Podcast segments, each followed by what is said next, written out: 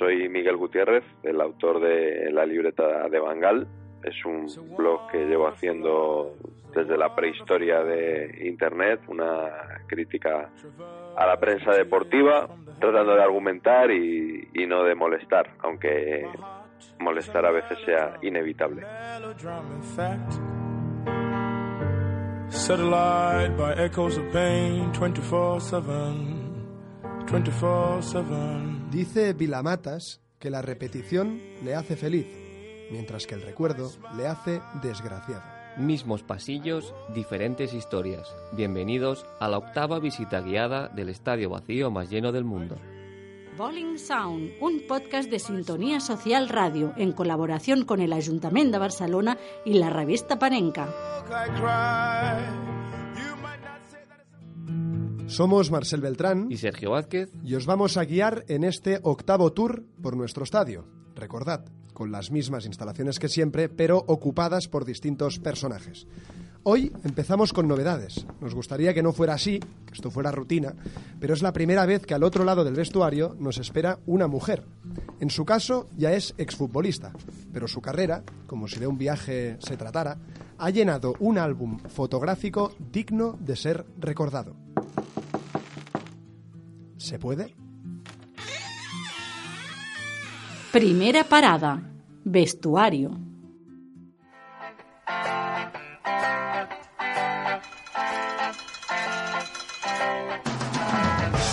Uno de los conceptos que se suele asociar al fútbol femenino es el de barreras, pero se obvia que estas dificultades normalmente provienen del exterior.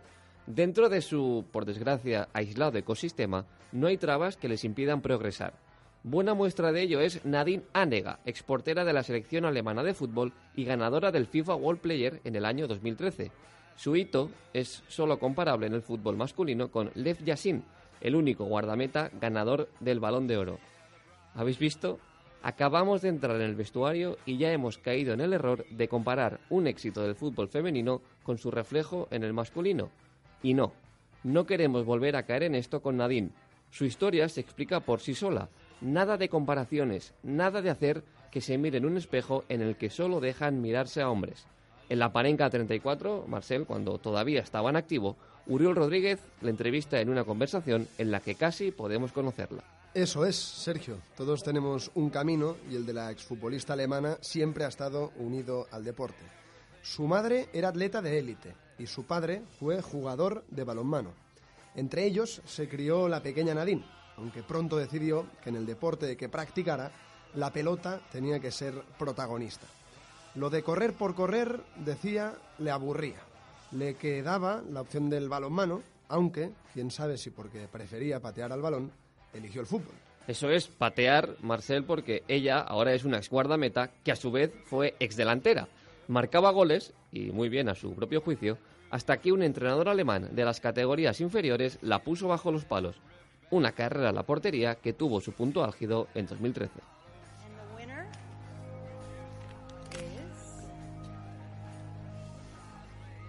Nadine Aunque con final feliz, el camino en la portería tampoco estuvo exento de dudas. Todas, eso sí, se disiparon de un plumazo y de forma inesperada. Corría el Mundial de 2007 y Nadine, con una experiencia de más de 10 años a sus espaldas, no aguantaba más estar a la sombra de Silke Rottenberg en la selección alemana. Palabras textuales de Nadine. Si ese Mundial no era titular, lo dejaba. Una lesión de la portera titular le concedió su oportunidad. No encajó ni un gol. Le paró un penalti a Marta en la final y Alemania conquistó la Copa del Mundo. Diez años de sufrimiento que se compensaron en unos apenas eh, pocos días de, de competición.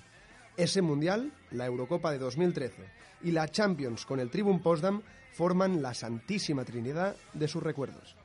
Su faceta como futbolista ya ha terminado y ya vira ahora hacia los banquillos o, por qué no, hacia su gran pasión, viajar. Una Volkswagen y una ruta desde Berlín hasta Ciudad del Cabo. ¿Qué más hace falta? Así es, Nadine Anega, un verso libre que gracias a su personalidad y a su palmarés ha contribuido a la evolución del fútbol femenino. Cuando tuvo lugar la entrevista, Nadine reclamaba que el próximo paso de su deporte fuese que todas las jugadoras de primer nivel como ella se pudieran dedicar exclusivamente al fútbol. Hoy, tres años después, nosotros nos preguntamos, ¿estamos más cerca de ese objetivo? Y siguiendo con la radiografía a Nadine, una segunda pregunta.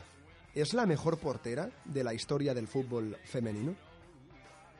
Alena Arregui, periodista de la revista Panenka, y Oriol Rodríguez, director de Offside Festival y colaborador de la revista Panenka.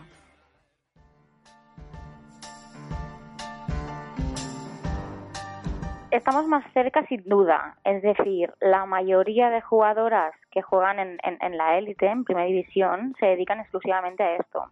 Lo que pasa que, claro, luego hay otro tema, dedicarse exclusivamente al fútbol no significa ganar suficiente como para considerarse profesional del fútbol y un poco en eso estamos, quitando los dos, tres, cuatro primeros de, de todas las ligas, las mejores ligas de, Europa, eh, en la mayoría de clubes eso no pasa. Y en estos dos últimos años sí que ha habido un crecimiento exponencial bastante interesante del fútbol femenino. Pero vaya, eh, dentro de esas futbolistas de élite a las que se refería Nadine, que puedan vivir o sobrevivir de, del fútbol, yo creo que hay una élite dentro de la élite. El resto son trabajadoras que, que, se dedican al fútbol en, en, en, en, sus ratos libres, por, por decirlo así.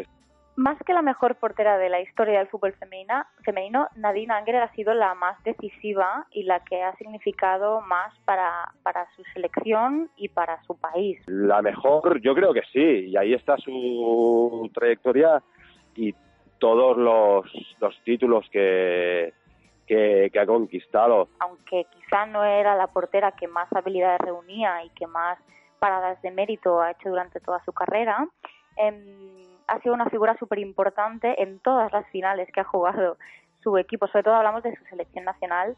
En, en todas las finales ha parado penaltis, en todas las finales ha sido protagonista, ha tenido números de récords con su selección y, la verdad que ha sido la, más significativa y la que más ha representado para su selección.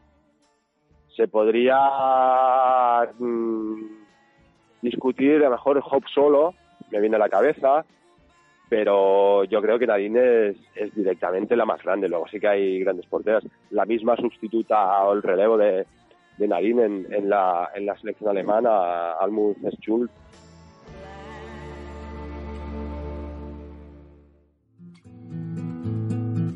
Bueno, salimos del vestuario y yo, Marcel, frilero como pocos, ya me estoy arrepintiendo porque con el frío que hace aquí, vamos, tendría que haber cogido una rebequita.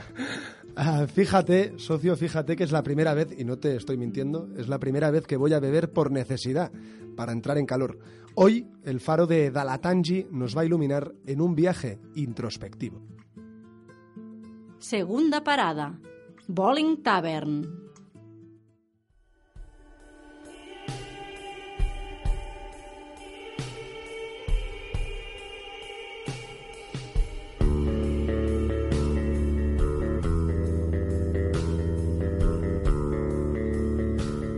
Capítulo 1, página 11.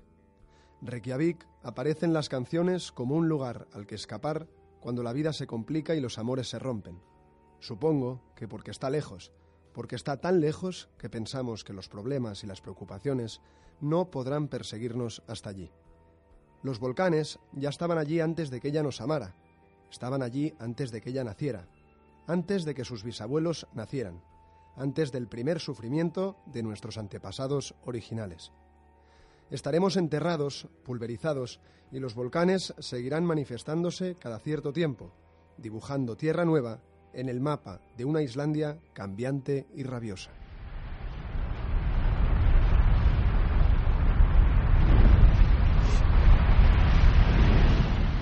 La vida de Axel Torres ha topado en tantas ocasiones con el fútbol que al final lo extraordinario sería que no le hubiese dejado marca, eh, ni que fuera una pequeña cicatriz. Hay asuntos, y eso pasa bastantes veces, que se repiten con tanta frecuencia en la biografía de una persona que al final lo lógico es cuestionarse ¿cómo fue la primera vez? Pasa con los besos, con los viajes o también pasa con los partidos. Cada vez que se repiten de nuevo es inevitable preguntarse por los primeros, por esos recuerdos originales, digamos, que el paso del tiempo aún no había podido deformar. Axel tuvo la valentía de salir a encontrarlos.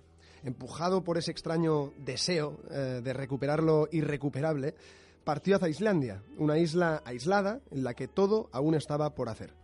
Buscando las esencias, ya fueran del fútbol, del periodismo o del propio ser humano, fue como encontró al final la inspiración para escribir El faro de Dalatangi. En la aventura le acompañaron el también periodista Víctor Cervantes y el fotógrafo Edu Farré.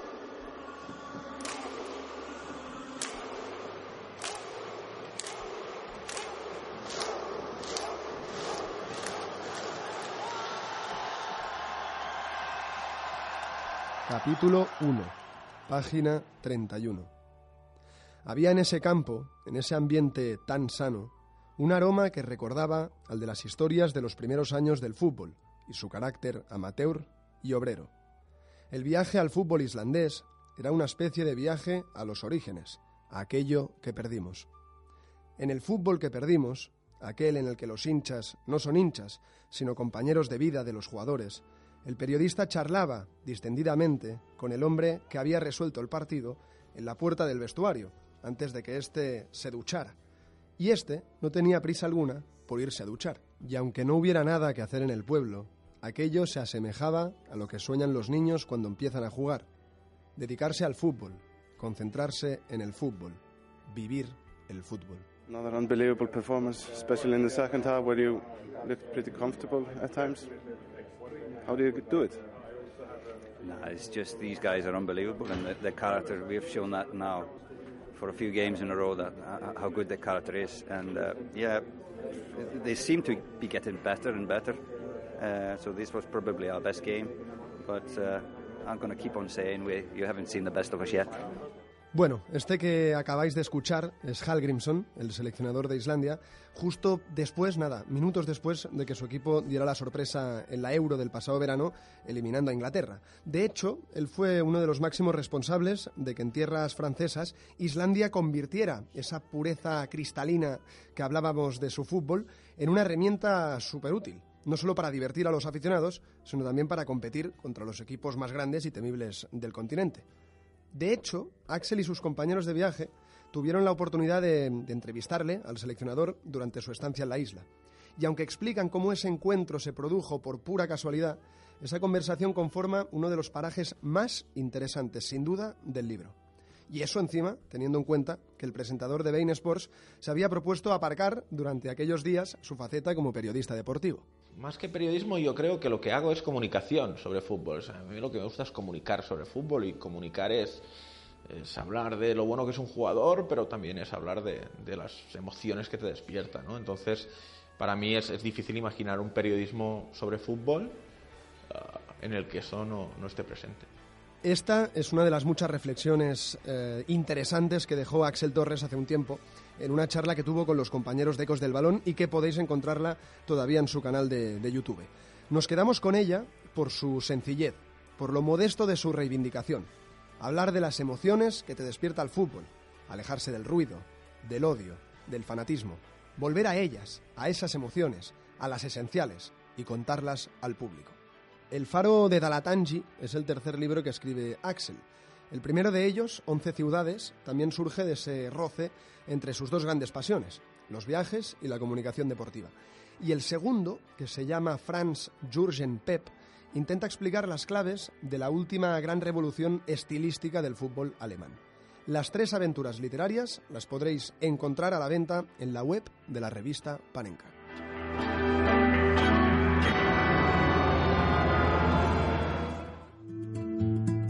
Bueno, Sergio, volvemos ya de nuestra taberna, que hoy era islandesa, y te traigo un poco de Brenivín de recuerdo, que está buenísimo. Yo no sé ni lo que es, pero lo que me extraña es que quede alcohol después de tu paso por el bar. Pero bueno, quédate por aquí, porque madre mía, como te hagan soplar antes de entrar a la césped.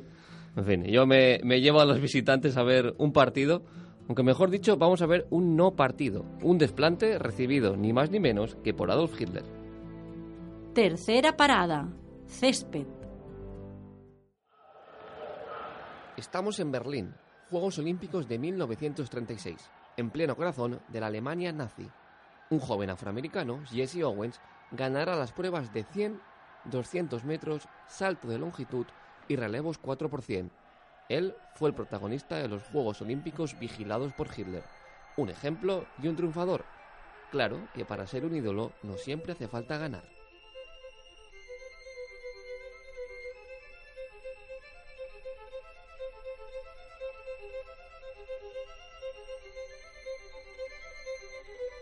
En el campeonato de fútbol de esos Juegos Olímpicos, la medalla de oro fue para Italia y la de plata para Austria. ¿Cómo puede ser que Austria se llevara una presea si perdió ante Perú en cuartos? Pues porque hubo dos Perú-Austria. Uno que sí que se jugó y que ganó Perú, y el otro que no se disputó y que se llevó Austria. Dos partidos, cada uno a su manera, que tienen que ver con el mismo concepto. La dignidad es muy importante, ¿no? En la vida y en el fútbol y en todo lo demás. Y es una historia de la dignidad, porque en, las Olimpiadas del 36, que fueron organizadas por Hitler para demostrar la superioridad de la raza aria, él estaba al frente del palco, en el sitial de privilegio del estadio de Múnich, asistiendo al partido entre Perú y Austria. Vamos por partes y empecemos por el partido que ganó Perú y que teóricamente le daba el pase a las semifinales y por tanto que dejaba fuera a Austria. Recuerden, el país de origen de Adolf Hitler, centinela en sus Juegos Olímpicos. El dictador vio como Austria se ponía 0-2 en el marcador, pero ojo, porque Perú conseguía empatar antes del tiempo reglamentario. Ya después, en la prórroga, donde, como diría Tallón, los jugadores juegan con la corbata en la cabeza, Perú culminó la remontada y ganó el partido por 4-2. Así cuenta Lolo Fernández, el mejor peruano de aquel campeonato, cómo es marcarle un gol a la Austria de Hitler. Y tenía tres, cuatro hombres a mi lado. Y agarrándome el pantalón, esto, la camiseta, y no me dejaban hasta que se produjo un tiro libre. Todo el equipo metido en el arco, parecía una puerta, de frente ahí al centro.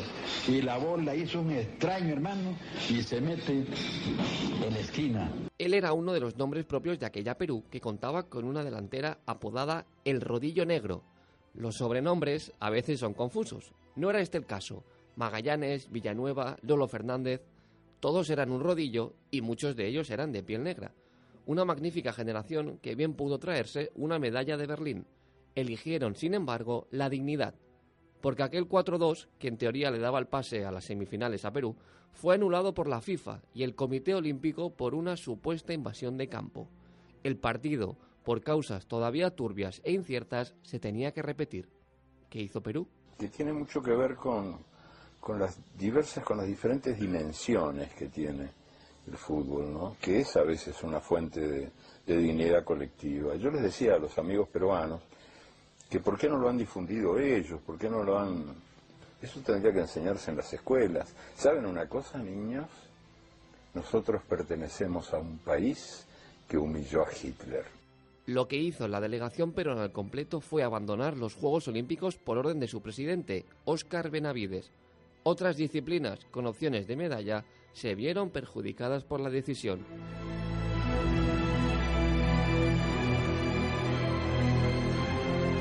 Como suele pasar con estas leyendas, su veracidad está en entredicho.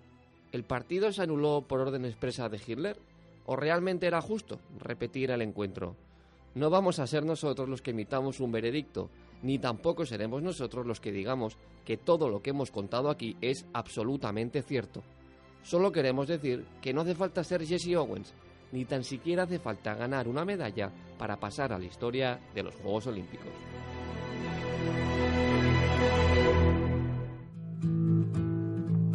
Hoy más nos vale portarnos bien porque la rueda de prensa del Bowling Sound recibe a una de las voces más críticas con el periodismo de pandereta. Su nombre es Miguel, pero como a los buenos personajes de Hollywood se le conoce más por su apodo. Pero venga, venga, coged libreta y bolígrafo que la rueda de prensa está a punto de empezar. Cuarta parada, zona mixta. La libreta de Bangal. ¿Quién es la libreta de Bangal?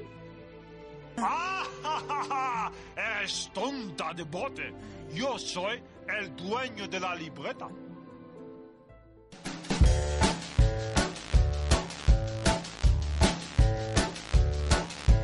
Puede que no seas la primera persona en pisar la luna.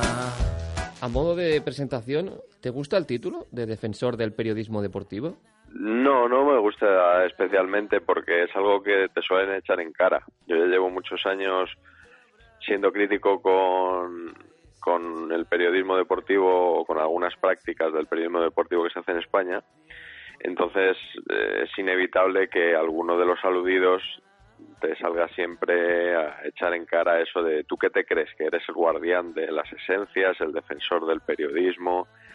Y yo trato de huir un poco de eso, ¿no? Porque yo no me siento a Dalí de nada, yo es cierto que hago una crítica, que trato que sea razonable, pero lo que ofrezco es mi punto de vista, mis argumentos y no trato de, erigirme en nada más que eso, un, periodista más, solo que un periodista que es crítico con, el periodismo deportivo que se hace actualmente, con muchas cosas que se hacen y con otras menos. Por eso hablo más o menos siempre de una minoría de periodistas. Llevas más de 12 años, Miguel, analizando el periodismo deportivo. ¿En qué ha cambiado, en tu opinión, para bien y para mal? Para bien te diría que tenemos muchas más herramientas para trabajar y, muchas más fuentes a la que atender, lo cual esto, esto último no es necesariamente bueno, al contrario, ¿no? Porque el periodista normalmente se movía en entornos de escasez de información históricamente y su tarea era descubrirla aunque fuera debajo de las piedras y ahora parece que estamos en un escenario radicalmente distinto en el que el periodista tiene que ejercer de filtro. La negativa, mm, bueno, que yo creo que cada vez está todo más enfocado a, la audiencia, siempre lo ha estado. Eh, ahora tenemos un fenómeno que es el clickbait en Internet, que hace que las cabeceras estén perdiendo cualquier tipo de, de apego por la verdad y da igual contar algo que, no es así exactamente, da igual engañar a tu lector, que es algo que antes era sagrado. ¿Las posturas están tan polarizadas como parece? Es decir, ¿hay un periodismo bueno y otro malo? Y otra pregunta, ¿este periodismo malo le está ganando la batalla al periodismo bueno? Mm, yo, yo no soy amigo de las extrapolaciones así tan grosso modo, ¿no? Pero eh, sí es verdad que hay, que hay un periodismo claramente basura que trata de únicamente llegar a la audiencia a través del morbo y del escándalo, ¿no? No creo que haya un único periodismo en contraposición, en contraposición a ese. Creo que es una industria muy amplia, con muchos medios, como os decía antes, cada vez más. Creo que sí que hay mm, muy buenos ejemplos de, de buen periodismo que de, los que yo no suelo hablar porque yo me ocupo de lo otro, ¿no? Quizá ahora eh, tengo ahí el, subconsciente que tenía como, una deuda pendiente y hace una semana pues lancé un newsletter con recomendaciones de buenos artículos, de buenos contenidos que se pueden encontrar en internet. Bueno, pues después de 12 años eh, dando a conocer eh, justo los otros contenidos, a lo mejor eh, me siento un poco también con la necesidad de, hablar, de, hacer un poquito de justicia a ese otro periodismo que también existe en España y del que apenas se habla, porque yo, como os he dicho antes, estoy convencido de que hablo de una minoría de periodistas y que la mayoría de los periodistas en España tratan de hacer bien su trabajo hasta donde sus empresas les dejan. Hay muchas temáticas que se repiten sistemáticamente. Árbitros, fichajes, el balón de oro. ¿Son temas que inventamos los propios periodistas para tener cosas de las que hablar? Sí, yo es que creo que no hay, no hay tantas noticias como eh, necesidad de noticias tienen los medios, ¿no? Al, final, al cabo de la semana ocurren muy poquitas noticias, más allá de las que son de agenda, ¿no? De que se juega tal partido y acaba con este resultado pero en cambio hay muchas horas que llenar cada día. Al final yo creo que hay dos cosas que venden por encima de todo, que son la ilusión y la polémica. ¿Pero es lo que quiere la gente o la industria puede cambiar?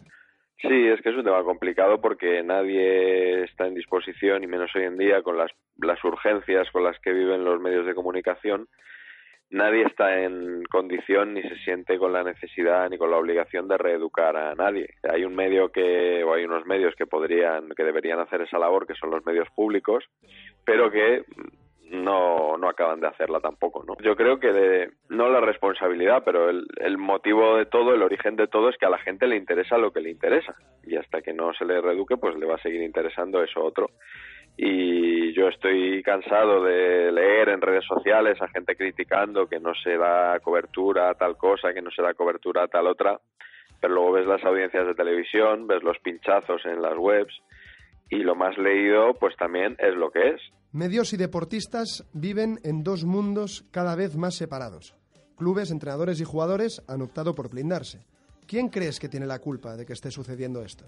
Yo creo que los medios de comunicación tienen una gran parte de culpa y toda la y la otra parte al final lo que hace es mirar por su conveniencia y por su comodidad. Ahora mismo los medios de comunicación tienen que asumir que ellos ya no tienen el megáfono en exclusiva como lo tenían antes y los periodistas han dejado de ser necesarios. Eh, han dejado de ser necesarios desde el punto de vista de los deportistas. Eh, por supuesto, yo creo que el periodismo sigue siendo, el periodismo bien hecho, el de verdad, eh, sigue siendo necesario en, en, la sociedad para, para, llegar allí donde evidentemente no van a llegar los clubes con sus medios oficiales. Tú estás demostrando lo contrario, pero ¿las redes sociales son de alguna manera las enemigas del buen periodismo?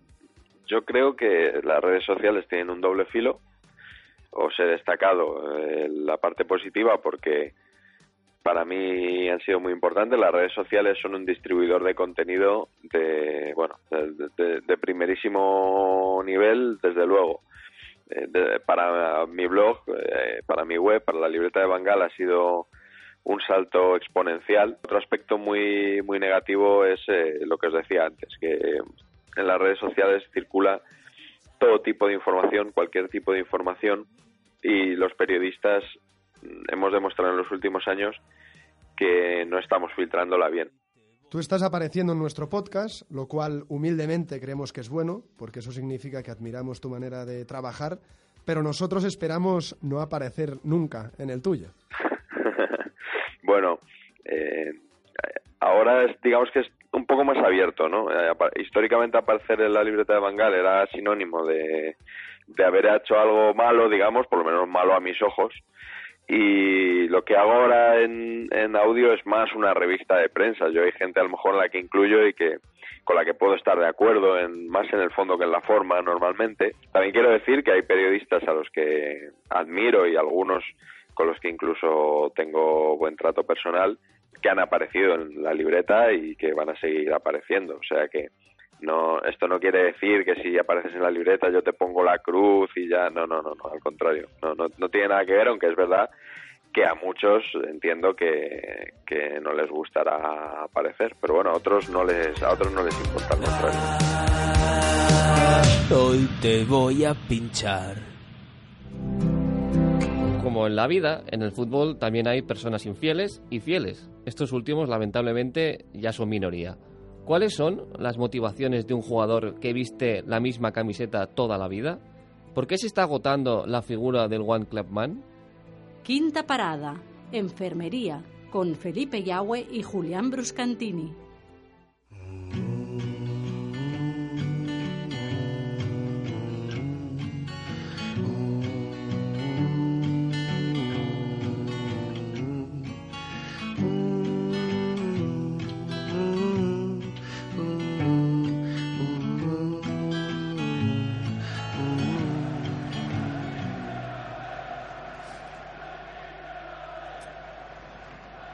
I'd just like to say, keep supporting us.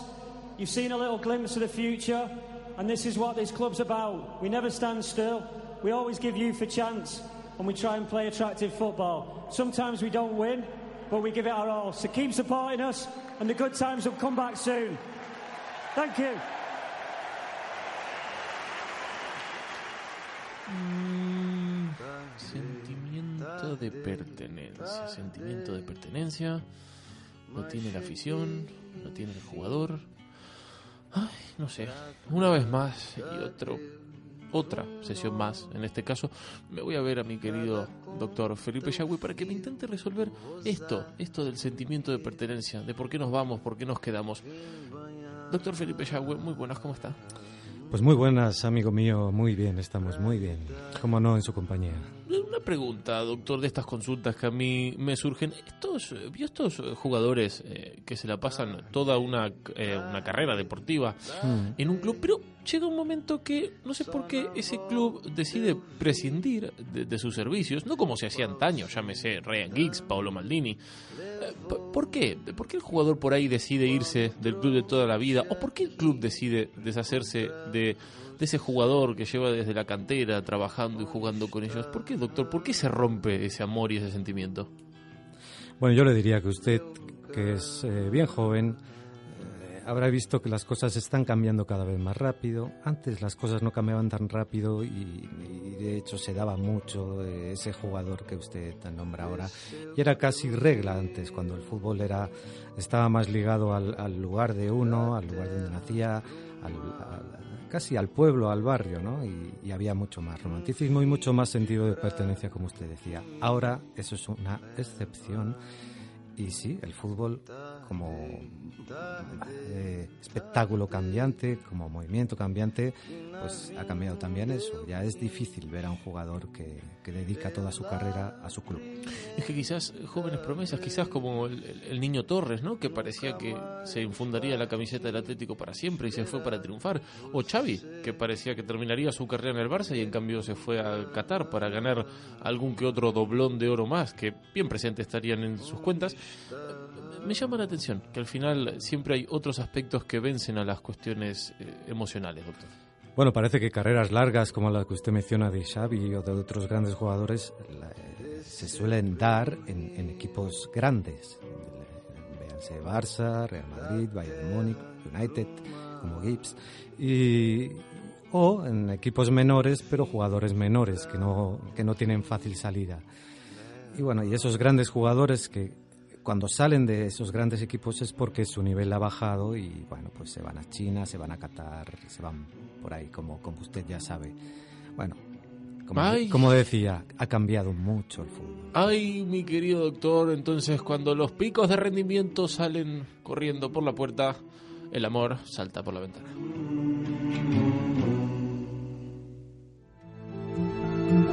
Después de una sesión de psicoterapia, nada mejor que una buena lectura, aunque todavía no tenemos a Freud en el kiosco, aunque todo llegará, todo llegará.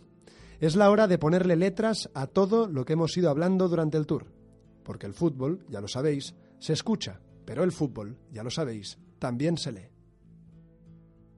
Última parada, el kiosco.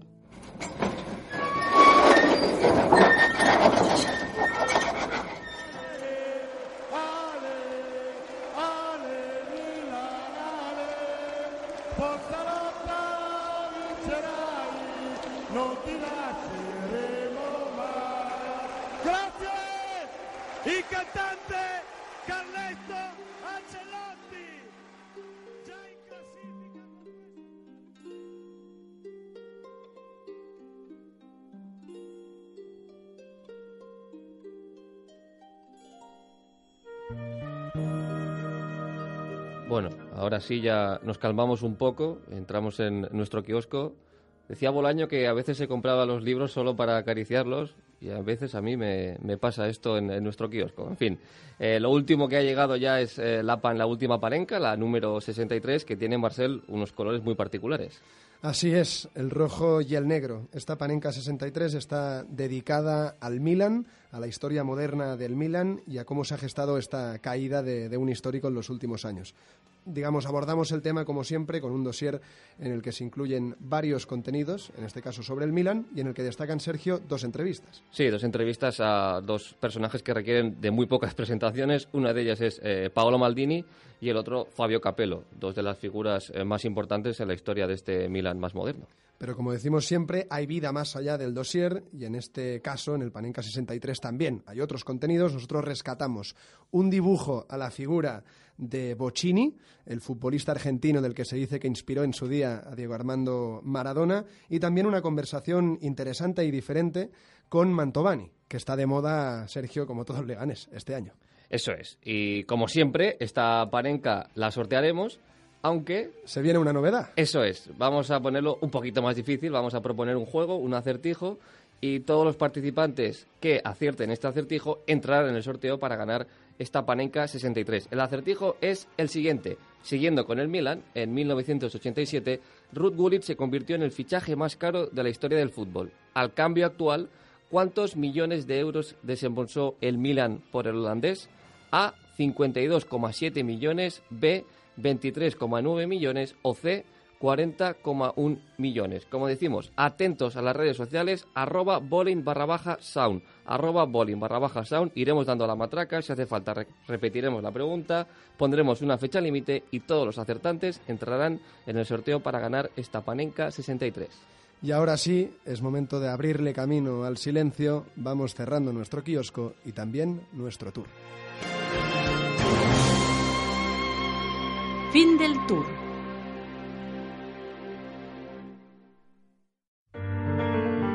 Ya hemos llegado al final de la octava visita de Bowling Sound. Hemos vuelto a repetir el tour y el tour ha vuelto a ser diferente. Volved, volved, porque la próxima vez será distinto. Todavía será Bowling Sound, pero sus historias serán otras.